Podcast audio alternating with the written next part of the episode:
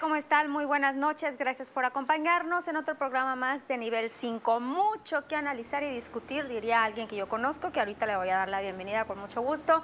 Antes, Carlos Valenzuela, ¿cómo estás? Buenas noches. Muy buenas noches. Buenas noches a todos los que nos están viendo en estos momentos. Compañeros, buenas noches. Estefanía López. Muy buenas noches, Lupita. Muy buenas noches a todos los que nos están viendo. Un placer poder compartir el día de hoy con ustedes. Se integra con nosotros también para analizar estos temas. Vladimir Ramírez, ¿cómo estás, Vladi? Muy bien, gracias. Buenas noches a todos. Gracias por la invitación. Y les decía de la bienvenida a una amiga muy querida que ya me da mucho gusto después de tantos meses. Yasmin Tapia. Ya, ya de regreso. Sé que vienes. Ahora sí, ¿quién te va a detener la palabra? Sí, ya necesito platicar. Estuve mucho tiempo encerradita, pero ya lista para analizar y discutir los temas de trascendencia de esta semana. Un gusto, compañeros, estar con todos ustedes. Buenas noches. Más guapa que nunca, ya regresa. Compañeros, pues vamos a darle, ¿no? Preguntarles qué opinan ustedes referente al proceso estamos viviendo. Algunos ya entregaron la constancia, otros todavía no.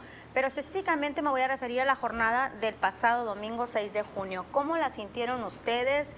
¿Fue una jornada limpia, Carlos? Fue una jornada donde hubo mucha participación ciudadana a pesar de los índices de violencia que se presentaban en algunos municipios como Aomi, Guasave principalmente, Culiacán y Badiraguato, pero en general fue una, una jornada con mucha participación, las personas, los sinaloenses salieron a votar Hubiera sido más alta la votación de no haberse presentado tanta violencia, yo creo que sí inhibió un poquito, pero un, un 49% que hasta el momento se lleva registrado con los cómputos es una muy buena cifra.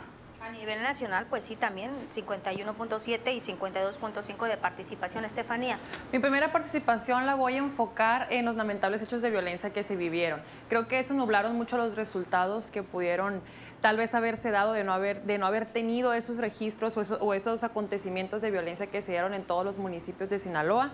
Entonces tenemos resultados, sí, eh, que fueron los que tenían que ser, pero el factor violencia creo que intervino bastante, independientemente de la participación ciudadana que fue muy alta, y creo que sí tenemos un resultado, una perspectiva de lo que quiere la ciudadanía un poco distorsionada. Vamos a seguir hablando de eso, a ver pues qué tal. Analista político Vlad, ¿y tú cómo lo viste? Yo agregaría un elemento más, el, de las, el, desempeño del, del Instituto Estatal Electoral y del Instituto Nacional Electoral.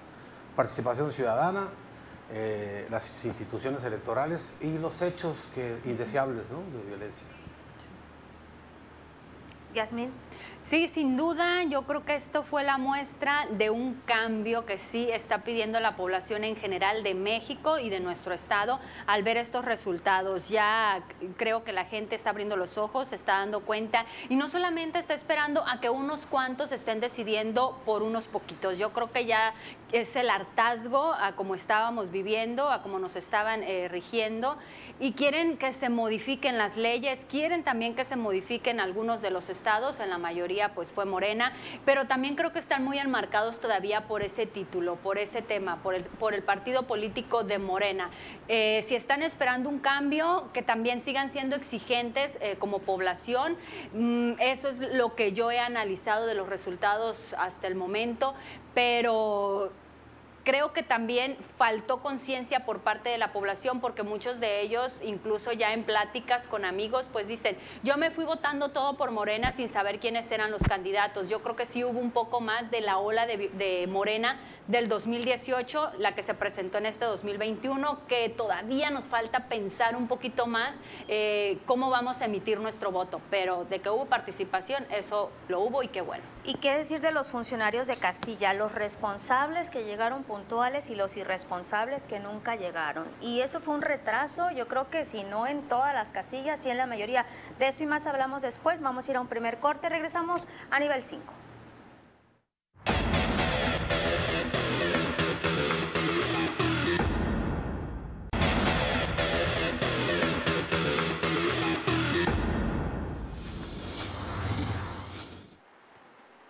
Regresamos a nivel 5 y seguimos hablando de esta jornada del pasado domingo. Hablábamos de los funcionarios de casilla, los que sí llegaron puntuales, los que se aventaron todas estas largas, intensas, calurosas horas dentro de las votaciones y los que simple y sencillamente dijeron que flojera, mejor yo no voy o a lo mejor se sintieron intimidados, no sabemos, pero no acudieron. Es de todos los procesos igual, Lupita. Siempre hay un grupo de funcionarios que no entiendo para qué eligen ser funcionarios de casillas y a la hora de la hora no van. empezaron y no. Sí, es, es, un, es un cuento de nunca acabar. El Instituto Electoral, yo creo que el Nacional Electoral les falta algo en la capacitación y de cuidar de que no ocurran ese tipo de incidentes, porque todas las elecciones ocurre lo mismo se habla de amenazas en algunos casos, pero finalmente hoy en esta ocasión no, se, no, fue, no fue el caso. Sí, eh, mi respeto y el reconocimiento para todos los funcionarios que se mantuvieron ahí al pie del cañón desde las 8 de la mañana hasta las 8, 9, 10 de la noche en algunos casos, y sobre todo los que sufrieron violencia y que vieron en peligro su vida y su integridad. Mis respetos para ellos. La autoridad falló en este, en ese día de la elección. Guardia Nacional, ejército, policías, ¿dónde estuvieron? No se vieron. Desde tres días antes se, se habían dado indicios de violencias, amenazas, no actuaron. No se vio una actuación de las policías y prácticamente dejaron solo a los funcionarios de casilla que se la rifaron se la rifaron sí, pero sí faltó ese apoyo de la autoridad para custodiar la, elección en los puntos en donde ya sabían, donde había denuncias que iba a haber brotes de violencia. Pero ahí en eso de las denuncias, pues estimaba más que fueran hacia el sur y sorprendió en el norte y el nivel también de inseguridad en esa parte. No, y también en el centro, aquí en Culiacán, también se suscitaron varios hechos de violencia que si bien no todos fueron denunciados, sí hubo varias personas que, en las, que, al interior de los mismos comités y al interior también de los mismos grupos de campaña de los partidos eh, se hablaba de levantones de personas de más de 50, líderes de colonias, eh, eh, gente que participa activamente en la política y que también candidatos incluso que tuvieron ciertos atentados que tampoco a lo mejor no fueron testimoniados o denunciados formalmente ante una autoridad judicial, pero que se sabe que a, voces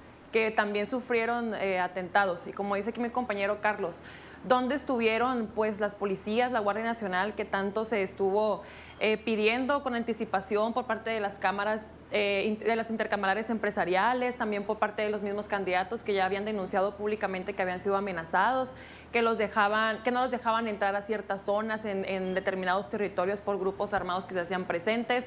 Entonces creo que el Estado dejó que se hiciera una narcoelección como se ha hecho también en, pasadas elecciones, eh, donde no se hizo presente, no garantizó ni siquiera eh, la seguridad del ciudadano que con toda la voluntad aunque unos no lo hicieron, pero unos que sí, con toda la voluntad, fueron a las casillas a fungir y a cumplir con su derecho al voto y también con su derecho a participar y, ser responsable del control y del conteo y de todo lo que se hace en el proceso para, para poder lograr una elección. Entonces creo que sí nos abandonaron las autoridades en ese sentido. Eh, pues ya lo dice el gobernador hace algunos días que él pidió el apoyo de la Guardia Nacional en su momento, pero la realidad es que nunca estuvo presente en ningún, en ningún momento, ¿no? Creo que hay que preguntarse por qué pasó así. Eh, creo que por qué se dejó que, que, se hiciera todo este, este control, ¿no? Yo creo que Terrorismo es la electoral, decían en su momento cuando dieron la conferencia de prensa PRI, PAN y PRD, ¿esto vendría a inhibir los próximos procesos, Vladi, o se le va a olvidar a la gente para entonces? Yo creo que hay que, el, el tema de los sucesos indeseables, hay que revisarlos con mayor detenimiento porque si bien en, toda la historia de la democracia en México han existido este tipo de eventos, desde, desde las elecciones postrevolucionarias del siglo pasado, han estado presentes y en los anteriores, de una manera o de otra. La diferencia es que, eh, eh, o podemos decir, en cada proceso electoral están las reglas escritas, que son las, las, las que guían de manera legal un proceso electoral, pero están las no escritas, que son las otras, las tácticas, las estrategias que usan para, para inhibir el voto, para acarrear el voto, para montarlo, para, amenazar, para amedrentar. Y creo que siempre han estado presentes. La diferencia es que ahora las redes, las redes y los medios de comunicación están más presentes. Y creo que eso ayudó a la difusión, pero también tenemos un ingrediente a observar detenidamente que son las noticias falsas o las fake news, ¿no? que también son utilizadas como estrategia para inhibir el voto igual, para, este, para cambiar la decisión del voto de algún ciudadano, decir las mentiras, las intrigas, etc. Y, y, en esto también es de soltar un rumor, la rumorología de la violencia también para inhibir el, el voto. Y las acciones eh, vandalizadas, ¿no? Como en Mazatlán, que apedrearon a unos taxistas que iban a trasladar las urnas, etc. Entonces yo creo que a pesar de esos sucesos, la elección se llevó en un gran porcentaje en paz, ¿no? Sí hubo esos lamentables, eh, los levantamientos, pero, pero también no tenemos la certeza de que si son reales o no. Hay esa duda, ¿no? Y creo que eso lo tendrían que aclarar las autoridades o las mismas personas afectadas, o incluso este, que, si hay alguna denuncia, como decías, ¿no? Eh, si no la hay, pues entonces este, no sabemos si es real o no, o qué tan grave fue realmente. Yo también tengo mis dudas porque la fiscalía eh, únicamente habla de, de, una investigación de entre 7 y 9 personas que fueron levantadas. Si son 55, si son más de 50, ¿dónde está el resto? ¿Por qué no lo denunciaron? Y si lo denuncian, que digan qué estaban haciendo, qué fue lo que les quitaron y por qué fue el hecho. No, nada se justifica la violencia, pero si estaban haciendo también alguna actividad, como dices tú, de esas estrategias, estrategias que no están dentro de la legalidad, pues también. En su momento, María Zamora decía que tenían como 50 denuncias. Yasmin Tapia. Sí, y que a diferencia, afortunadamente, de otras entidades federativas, pues en Sinaloa no hubo más que una privación de la libertad, del temor por parte de, la población y de la persona que se llevaron, ¿no? Afortunadamente, después de los resultados, a, ellos los regresaron eh, con bien, que eso es lo destacable también aquí de todo. Y que es lo que pone a pensar de si pudo haber sido algo armado también por algunos partidos políticos, ¿no? Es la rumorología que, que ha estado circulando también a través de las mismas redes sociales y la opinión que tienen, pues, algunas personas que están muy relacionadas con la política aquí en el estado de Sinaloa, a diferencia, pues, de otras entidades federativas. Pero sí, como ya lo han comentado ustedes, compañeros, yo creo que sí es un reconocimiento a los representantes a los organismos electorales y qué decirlo, a los ciudadanos, que cada que hay un proceso electoral hay gente comprometida, hay eh, jóvenes que se están ya metiendo mucho al tema de la política, al tema electoral y yo creo que eso es bueno también para Sinaloa y para nuestro país, que se estén integrando, que se estén interesando y sí vi mucha participación y eso es lo que me ha gustado también, que los jóvenes estén muy interesados en participar. Así como ellos están interesados en participar, yo creo que los partidos políticos pues también deberían de darles un espacio porque lo necesitan. Eso es lo valioso sí, porque ya traen también eh, otras ideas y pueden ellos eh, eh, dar también algunas ideas para que esto pueda cambiar. Hay un dato interesante. En el 2009, que es una elección intermedia como esta, hoy, hoy tuvimos un 52% de participación a nivel nacional. En el 2009 hubo menos 6 puntos, es decir, aumentó 6 puntos esta elección y en el 2015, que fue la siguiente intermedia, aumentó tres puntos. Es decir, que ha ido creciendo la votación en las elecciones intermedias, que se supone que son más eh, suaves, menos interesada la gente porque no es la elección presidencial. A, mí me llama mucho la atención, ahorita que comentaba eh, que hubo mucha participación ciudadana, sin embargo la rumorología o los actos de violencia que suscitaron eran tal vez para inhibir el voto. Eh, pues no es el caso porque no se inhibió el voto, la gente siguió participando. Yo creo que aquí la cuestión es el objetivo de, de hacer esos actos de violencia eran no para inhibir el voto, sino para motivar la participación de preferencia hacia un partido político, ¿no? Que, que, que, que, tal vez pudiera haber sido la cuestión, porque si no es inhibir el voto, entonces qué es lo que, lo que pasó, cuál era el objetivo. también querer llamar la atención de algunos eh, cuadros políticos en Sinaloa. Uno de los propósitos es enrarecer el proceso electoral.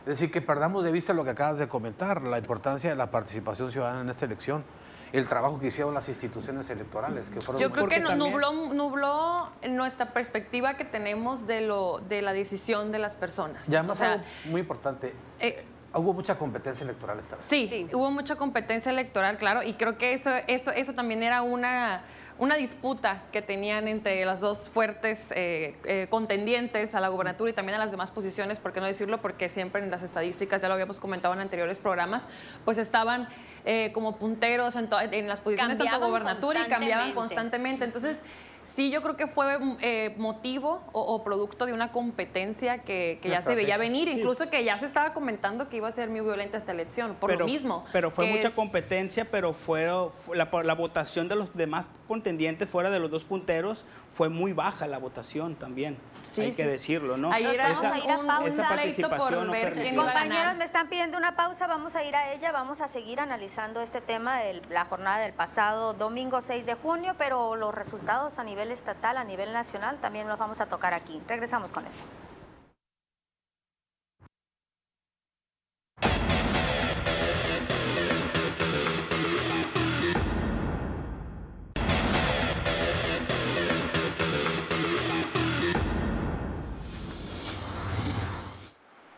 De regreso a nivel 5, compañeros, los resultados ya en Sinaloa.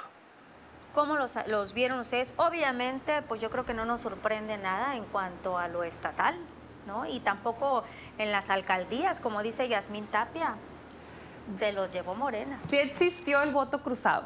Y creo que era lo que estábamos previendo nosotros en anteriores programas, también que se ha comentado en diversos medios de comunicación y, y entre la gente, ¿no? Sí existió el voto cruzado, que era lo que se prevía. La gente, por ejemplo, en la cuestión de la alcaldía, era, era lógico, ya todo el mundo lo comentaba que iba a ganar Rocha Moya, pero quién sabe si iba a ganar en las alcaldías también la Morena. altura iba a ganar Y Rocha. se vio también en los resultados del PREP cómo Faustino Hernández iba a la, a la- a la alza y luego bajaba un poquito Estrada, luego subía Estrada, o sea, y en, las, y en las demás posiciones también en diputaciones locales, también en el caso del 14, creo con el Osorio también estaba repuntando con Jesús Ibarra y luego se subía y luego se bajaba. Hu- Hubo varias posiciones en las que dio mucha competencia eh, los dos contrincantes para, para poder ganar la contienda. Entonces el voto cruzado sí existió, ¿no? Pero Ese fue es muy uno bajo, de los primeros... fue muy bajito el voto cruzado porque no se reflejó en el resultado final de la elección. No se reflejó en el resultado Que es final el- de la que elección porque se trabajó para que se estuviera eh, el, el- se estuviera ponderando el, el voto parejo, ¿no? Entonces eso, eso es lo que Y yo de a voto lo que yo comento. Eh, no, no se permitió que tener ese resultado verídico o el verdadero sentir del ciudadano que a lo mejor no salió a votar Pero por ¿sabes- ser amenazado o no salió a votar ahí? por, porque se inhibió A ver, ya. que es mucha la población que todavía desconoce a los candidatos, porque muchos se fueron por la inercia morena, morena, morena. Está tan marcado el tema morena, el eslogan morena, que las personas se fueron dando, dando techita o palomita al, al logotipo. Y incluso los comentarios vinieron después de que se, entre- se entregaron estos Cuando salió resultados. reelecto Estrada Ferreiro, Ajá, ¿cómo que salió reelecto Estrada Ferreiro? que decía, es que yo ya no quería que fuera Estrada Ferreiro, pero me fui, pues morena, morena, morena. Entonces yo creo que falta también poner más atención de la ciudadanía, de los eslogan, de los candidatos, por lo que estás eligiendo, no irte nada más como que me voy y voto parejo, que también lo pidió Morena, ¿no? Y mucha gente sí le hizo caso. Sí, se lo pidió Morena y, eso motivó, Pero o sea, eso motivó a que, a que se a que se siguiera con lo del voto parejo. A lo que voy yo es que eh, si existió el voto cruzado, creo que puede ser una tendencia que va a seguir al alza, así como fue la participación ciudadana y las cifras que aquí comentó el compañero. Entonces, a lo mejor nos da un referente de que sí se puede tener diversidad de representaciones, como pasó en Ciudad de México, que a lo mejor el factor violencia no fue tan eh, fuerte como aquí, porque es una zona metropolitana, porque allá se, viven diferentes Por condiciones de participación ciudadana y de calidad de vida, y que ahí se dio un voto cruzado, parejo. Sí, Estefanía, sí, pero fue muy bajo el voto cruzado. Y al final Estrada Ferreiro, toda la elección, todas la- las campañas, puntió en las encuestas. Con poquito, con mucho. Incluso él dijo, yo esperaba ganar con más margen de votación. Al final fue como 4 o 5%. Estuvo reñida, Estuvo, más o menos reñida porque, porque 5 votos, 5% de votación es, es Yo bastante. creo que ¿no? lo que se refiere es a la competitividad. Fueron muy competidas estas elecciones. Sí, en la El- alcaldía Cuando sí. hablamos del voto cruzado, unos entendemos que es que, que gana uno de un partido la alcaldía y otro la gobernatura y otro el diputado en, un, en un mismo, en una misma geografía ¿no? de, Sí. de electores. Pero eh, el voto cruzado a que se refiere ella es a que mucha gente votó de manera diversa, pero hubo un ganador. Sí, al final, al final de cuentas, este claro, pero ganador eh, es, fue el, el- el- el fenómeno tsunami se, se repitió aquí en Sinaloa ahora, al revés. ¿no?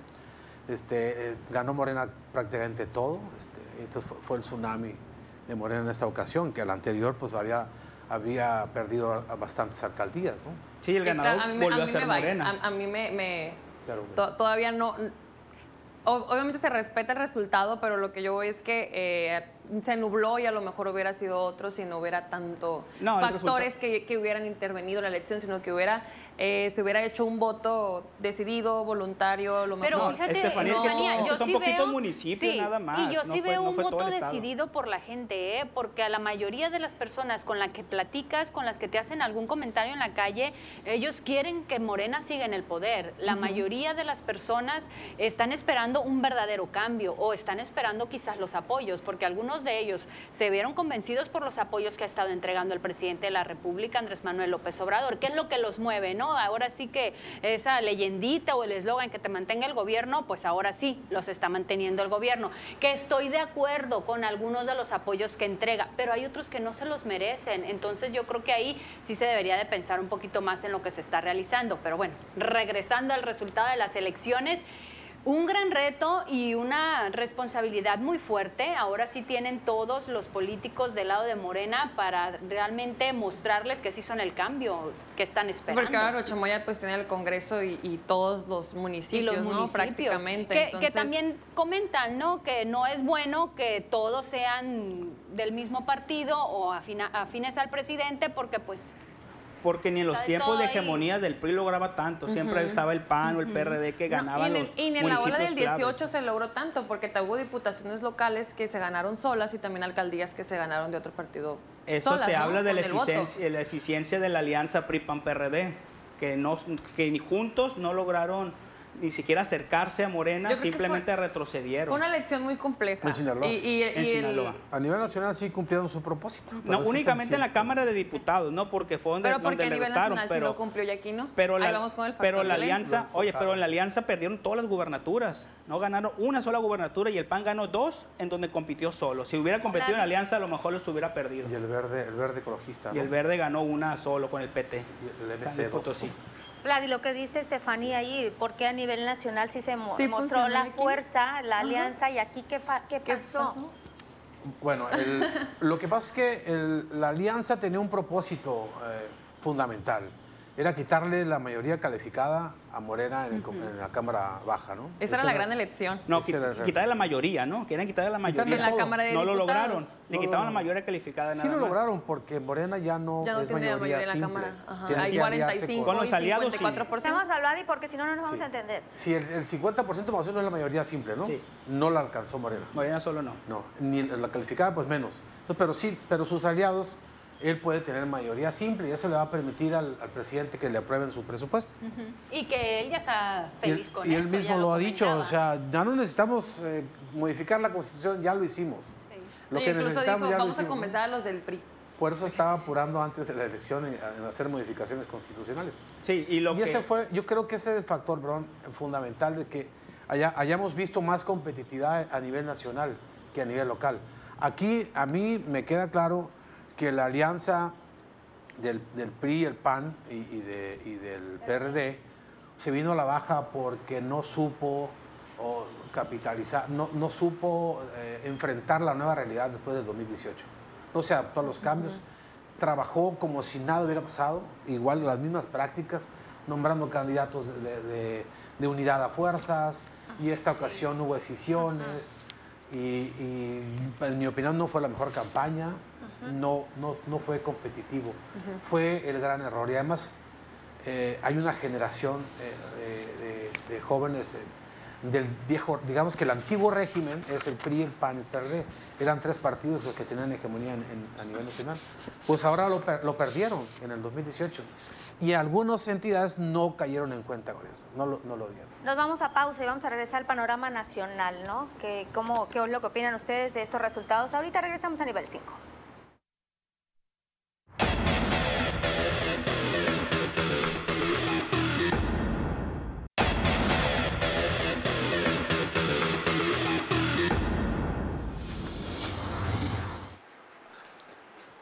Regresamos ya a nivel 5, vamos a hablar ahora del panorama nacional. Si bien es cierto, Yasmín Tapia aquí en Sinaloa, pues Sergio Torres le hizo un favorzote a Movimiento Ciudadano. El Movimiento Ciudadano se lleva a Nuevo León, con su fosfo fosfo.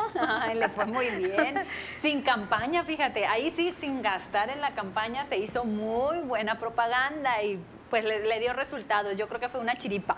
Y de esas chiripas hay que agarrarlas así como las agarró él. Si alguna gastaron fue en Nuevo León. No, pero, pero recuerden que a él lo conocieron primero por el fosfofosfo. Entonces ya ahí le inviertes. No, pero Yo creo sí que hubo el mucha único inversión. a nivel ahí. nacional que Sí, hizo la campaña opositora que le funcionó y acuerdo a la que su, su ciudadanía quería fue Samuel García. Pero fue él estuvo pero fue No, no fue chiripa. chiripa, no fue No, fue chiripa. él estuvo fue una trabajando- estrategia, una estrategia tan amplia que se hizo en Nuevo Él es- León de millones de pesos metidos en redes sociales que fue el resultado Digo, ese. Cada quien eh, se hace sus campañas, me, me- me explico, eh, pues referente a, la- a lo que cree que su ciudadanía quiere, ¿no? Y por qué es cómo se va a vender y cómo, y cómo va a ganar el voto del ciudadano a un plan de largo plazo, ¿no? Samuel estuvo trabajando desde que fue diputado local, ahí, ahí en, en- en- en Nuevo León, para poder seguir y alcanzar la gubernatura. Y hizo su discurso opositor de la vieja política, del PRI, de Morena. Le pusieron a los candidatos perfectos Pero para tú- poder seguir tú- atacándolos.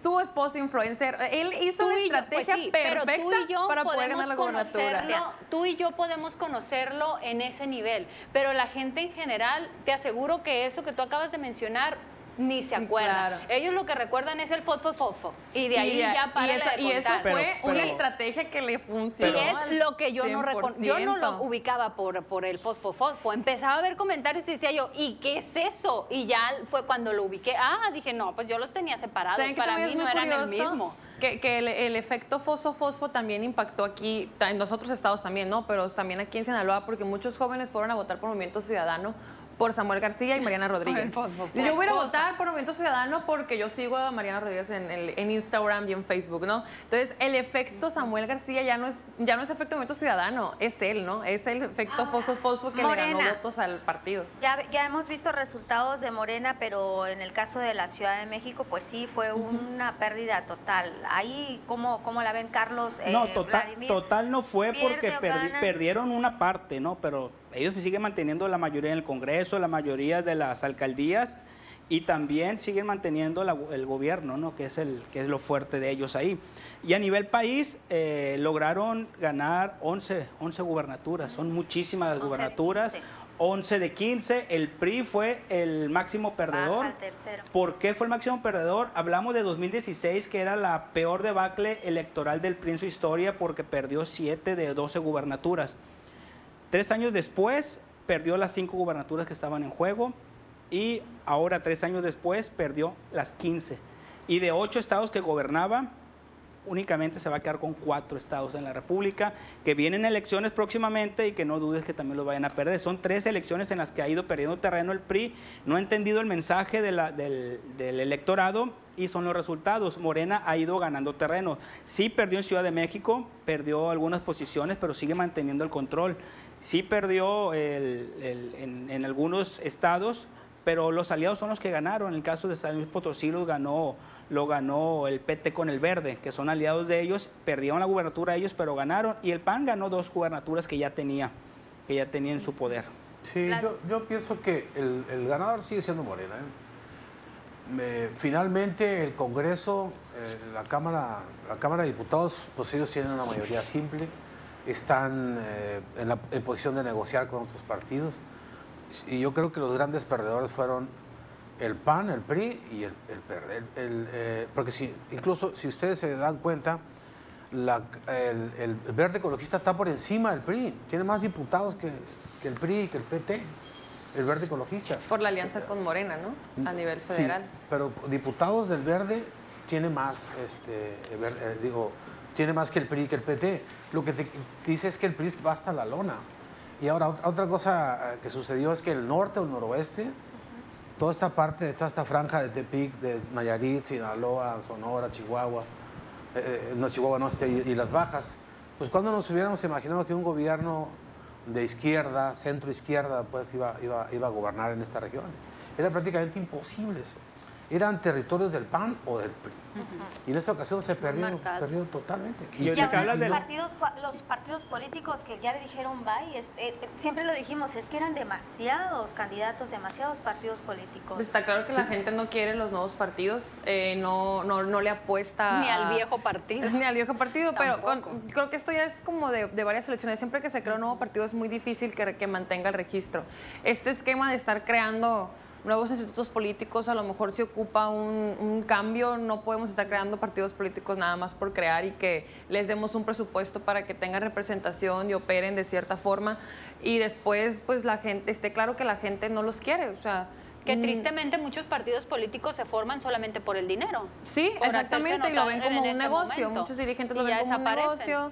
Eh, lo creo, no me cuesta nada hacer tantas reuniones con 300 gentes, agarro mi presupuesto, participo en la elección, lo reparto entre los que somos aquí y listo, desaparecemos. Y a diferencia del partido sinaloense, porque ahí sí le han invertido eh, dinero y le han invertido eh, personas pues que han estado trabajando con su trabajo, que se han estado presentando ellos en todos, en todo, en lo largo y ancho del territorio sinaloense y que estuvieron trabajando antes de, de las elecciones, porque bien lo ha dicho Héctor Melesio Cuen, presidente del partido sinaloense, que nosotros no nada más trabajamos en las elecciones y lo hemos visto, sí hemos visto que ha sido uno de los partidos más movidos, que incluso durante la pandemia del COVID fue el PAS y fue el PRI los que más estuvieron moviendo ya al último y para empezar las campañas fue cuando empezamos a ver un poquito más de movimiento de algunos legisladores de Morena, que eso yo creo que fue lo que les dio el triunfo a los que se reeligieron. Y algo pasa con el, con el partido sinaloense que trabaja mucho, pero la votación que, que, que obtiene es muy baja comparado con todo el trabajo que vienen haciendo. Sacó en promedio arribita del 7% pero le alcanza con esta alianza con Morena para tener su bancada más grande, con ocho diputados, prácticamente se va a quedar sin plurinominales. Vamos a esperar de aquí al domingo a ver si en los cómputos por ahí se cuela alguno. Creo que eh, ya, ya se concretó el triunfo del, del PRI en Sinaloa de Leiva, Distrito 6, y a lo mejor por ahí le ayuda a saber algún, algún huequito para que se puedan, pero es muy difícil que el PAS meta algún pluri para su esposa y para Cuen está mucho más difícil, pero van a tener una bancada muy grande. De lado ya la política porque nos vamos a ir a pausa y vamos a regresar aquí a nivel 5 con el tema del semáforo amarillo. Estamos en semáforo epidemiológico aquí en Sinaloa en color amarillo. Con esto volvemos.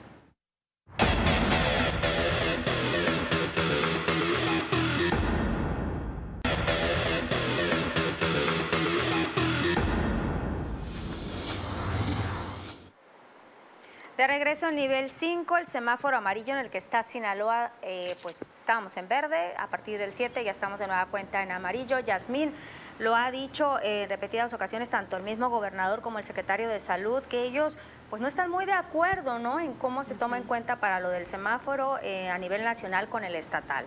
Que definitivamente en el caso de Culiacán siempre hemos estado en verde cuando estábamos en naranja, cuando estábamos en rojo y seguíamos en rojo y aquí la movilidad nunca paró.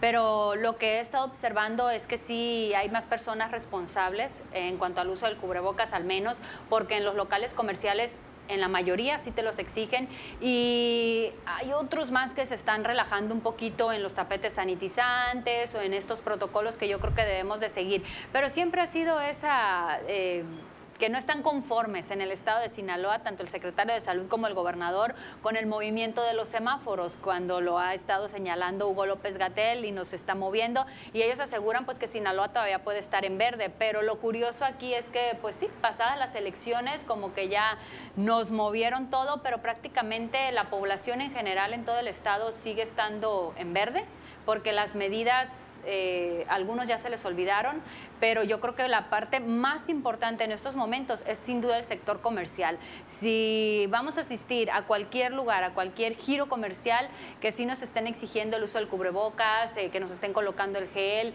que, sí, que exista un buen tapete sanitizante, pues para evitar los contagios, porque ya con la vacunación muchas personas también las he notado un tanto relajadas de que, bueno, prácticamente se creen inmunes y eso no está pasando. La vacunación hay que recordar que solamente pues es para evitar que si nos da COVID sea grave como se ha estado presentando en algunos casos, pero no porque ya no nos vaya a dar. Yo creo que todavía hay mucha confusión en eso. ¿Y qué decirlo con la vacuna?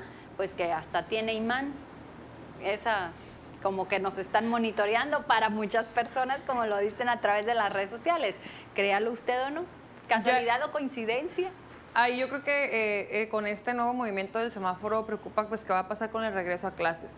Ya con el semáforo en verde había una esperanza de que en el próximo ciclo escolar ya pudieran regresar los niños a las escuelas o por lo menos una parte eh, mayor a la que está en los centros que se activaron ahorita.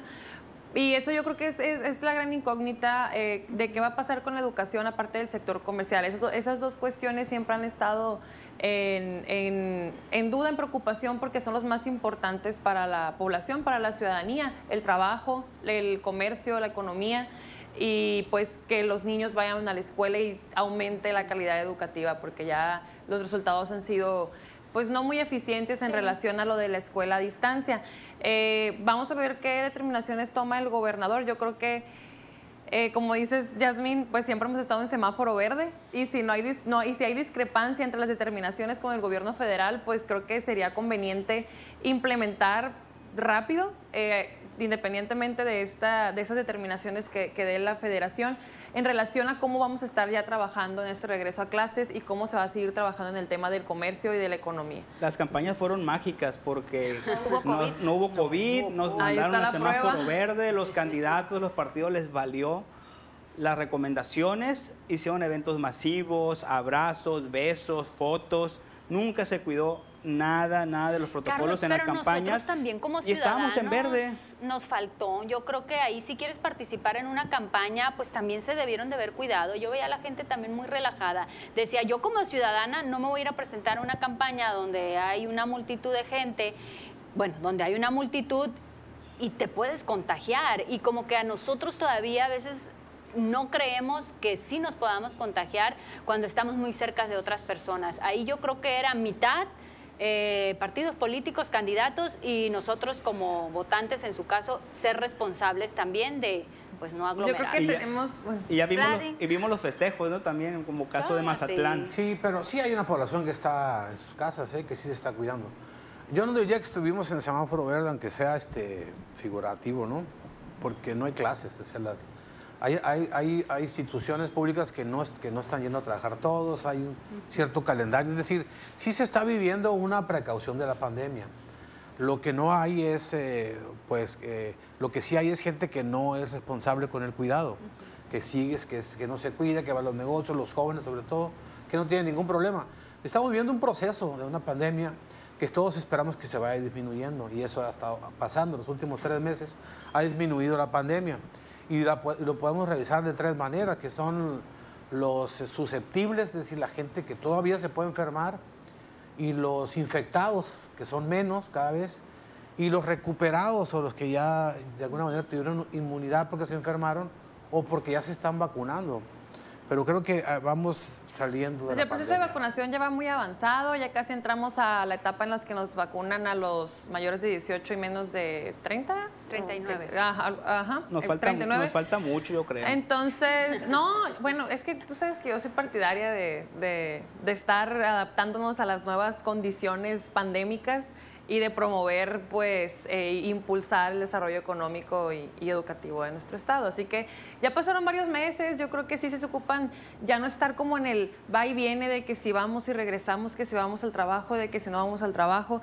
Creo que ya debería de haber una determinación ya total de qué, es lo que se tiene que hacer. Estefanía, qué, qué es lo que se tiene que hacer y, y, seguir fomentando las cuestiones que importan bastante más allá de la salud, como es el futuro de los niños, eh, la calidad educativa y también el trabajo de las personas. Pero aquí también se ha dicho mucho, hay que preguntarle a los papás si están dispuestos a mandar a sus hijos a las escuelas. Y muchos pues papás no lo están llevando a la escuela. ¿Tú a tu hijo? Mi hijo ya está yendo a clases presenciales dos veces por semana. A mí me gustaría que fueran los cinco días, pero bueno, la determinación es de que solamente vaya dos días, de 8 a 1 de la tarde, y tres días más lo va a tomar vía videollamada pero hay muchos papás que no los han llevado, pero sí los llevan al fin de semana, los llevan al, al, a, tiendas, centros comerciales, los llevan a comer hamburguesas, a juegos, a parques, a albercas. ¿Dónde está la congruencia?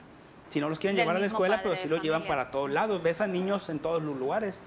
No, recordemos que hay, que hay, un sector de la población también muy importante que son las jefas de familia, ¿no? Que no tienen con quién dejar a sus hijos, que están batallando con las clases a distancia, personas que no tienen acceso a la tecnología, que solamente cuentan con un celular y ahí tienen miles de grupos de el maestro de tal materia, el maestro del otro grupo, el maestro de educación física. O sea, la gente está batallando, yo creo que ya el gobernador debe de salir y decir ya de forma firme ya qué es lo que va a hacer, porque estamos todo este más de año que tenemos en, pandemia, eh, que nos dice, sí vamos a hacerlo, pero vamos a esperar, yo creo que vamos a hacer lo siguiente, pero todavía no. Entonces nos tiene como en el en el va y viene que nosotros todavía estamos como en un... Yo estoy de acuerdo con esas decisiones que ha tomado el gobernador, ¿no? Porque yo digo, si se nos hace muy fácil salir a la calle sin cuidarnos, si vemos a un gobernador más relajado de lo que ha estado, yo creo que imagínate cómo estuviéramos para el estado de Sinaloa. Y yo he visto muy relajado Seguimos en Pues en principio ha estado muy, muy relajado, el gobernador. Entonces, pero es porque él también lo ha dicho abiertamente y también ante medios de comunicación. Mi principal prioridad va a ser la economía y el turismo. Y, porque es empresario del ramo turístico. Pero la gente se puede quedar sin trabajo. No, y, la vida, y la vida, la vida sigue, la vida se sigue desarrollando, pero Nos vamos a ir a pausa y vamos a regresar con la etapa de conclusiones aquí a nivel 5.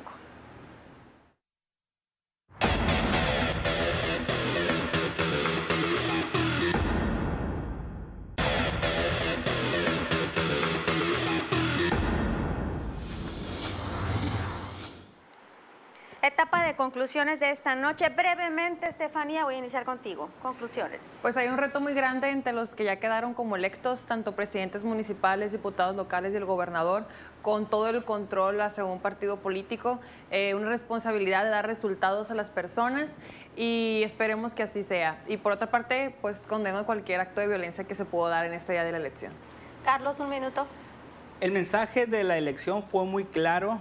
La población sigue queriendo Morena, sigue queriendo las políticas del presidente López Obrador. Ahí están los votos que son muy claros.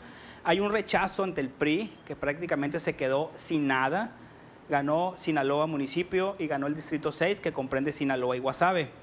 El mensaje es muy claro. A nivel nacional, si bien crece el número de diputados del PRI, PAN un poco, Morena retrocede en ese sentido, pero al final de cuentas sigue teniendo mayoría y sigue teniendo el gobierno de más estados de la República. El mensaje es muy claro, si los, la oposición no lo quiere entender, vienen tres años para trabajar y estar en condiciones de poder competir y de ganar la presidencia de la República. Si no, el resultado va a seguir siendo el mismo.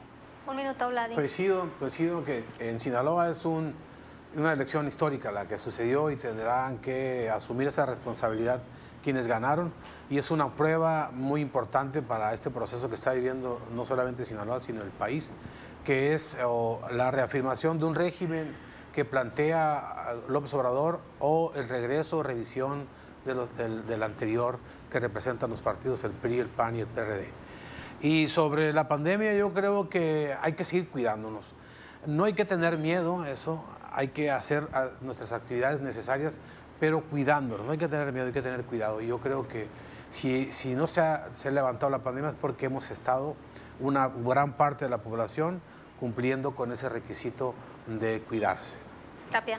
Pues me quedaría con el tema político, pero reconociendo al Instituto Electoral del Estado de Sinaloa y a los funcionarios de casilla. Yo creo que ellos también hacen un trabajo muy importante en cada una de las elecciones, que si no fuera por los ciudadanos, representantes de las casillas, pues las elecciones no se podrían llevar al cabo, porque quienes nos iban a estar representando, quienes iban a contar los votos, quienes iban a estar toda la jornada desde las 8 de la mañana hasta más de las 6 de la tarde, porque ahí se cierran, pero ellos todavía siguen eh, varios días antes y después de la elección realizando este trabajo. Entonces yo creo que el trabajo de los ciudadanos que participaron es muy importante y pues que sigan eh, así con esa disposición, porque muchas personas ya participaron en diferentes elecciones también como funcionarios de casilla y los trabajadores del IES pues también que todavía siguen, los representantes de los distritales y de los municipales han seguido trabajando, entonces yo creo que esa es parte también de la democracia, el trabajo que ellos realizan. Que hay que seguir cuidándonos. Seguimos todavía con pandemia, seguimos todavía con estas estadísticas que nos están ofreciendo las autoridades de salud, pero son muchos más casos, hay que recordar los que no están registrados, hay que seguir cuidándonos porque todavía vemos muchos que no nos ha tocado la vacuna. Yo creo que a todos los que estamos aquí pues no nos ha tocado la vacuna. Como dicen por ahí, nos va a tocar la patria, ¿verdad, Carlos? Por supuesto. Al paso que vamos. Y afortunadamente no nos hemos enfermado. Sí, algunos ya vamos invictos, afortunadamente, otros sí, pero lo bueno es que estamos aquí y hay que seguir cuidándonos, pensar en las personas, en nuestros adultos mayores y en las personas con capacidades especiales, los niños también tenemos que seguir cuidando y estaremos informándolos oportunamente cuando las autoridades estatales pues ya decidan este regreso a clases, si es que va a ser presencial, si es que va a ser mixto, como lo ha anunciado en su momento el mismo mandatario estatal, y si va a ser voluntario también, como lo ha dicho el mismo secretario de Educación Pública y cultura. Ya veremos qué es lo que pasa y por supuesto lo que resta de este tema del proceso electoral, la entrega, todavía falta la entrega de constancia a Rubén Rocha, que también estaremos hablando ya, por supuesto, el próximo domingo. Pues ya nos vamos, Carlos, Estefanía, Vladi, Yasmín, gracias, gracias a ustedes por su, eh, su atención, gracias por recibirnos en su hogar. Nos vemos el próximo viernes, 10.30 de la noche.